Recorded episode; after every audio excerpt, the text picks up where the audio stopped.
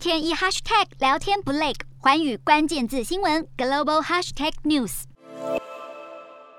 西方对阿富汗塔利班政府祭出制裁，导致阿富汗陷入经济危机，甚至有教师已经好几个月没有拿到薪水了。对此，联合国儿童基金会就表示，将支付大约十九多万名这个当地的中小学教师至少为期两个月的薪水。联合国儿童基金会在声明中指出，每个月薪水金额大约一百美元，将会以当地货币来支付。而今年一二月的薪水将会由欧盟资助。至于女孩教育计划方面，塔利班表示正在拟定允许女孩重返校园的计划，并且在本月重启大学，而且女大学生也可以上课。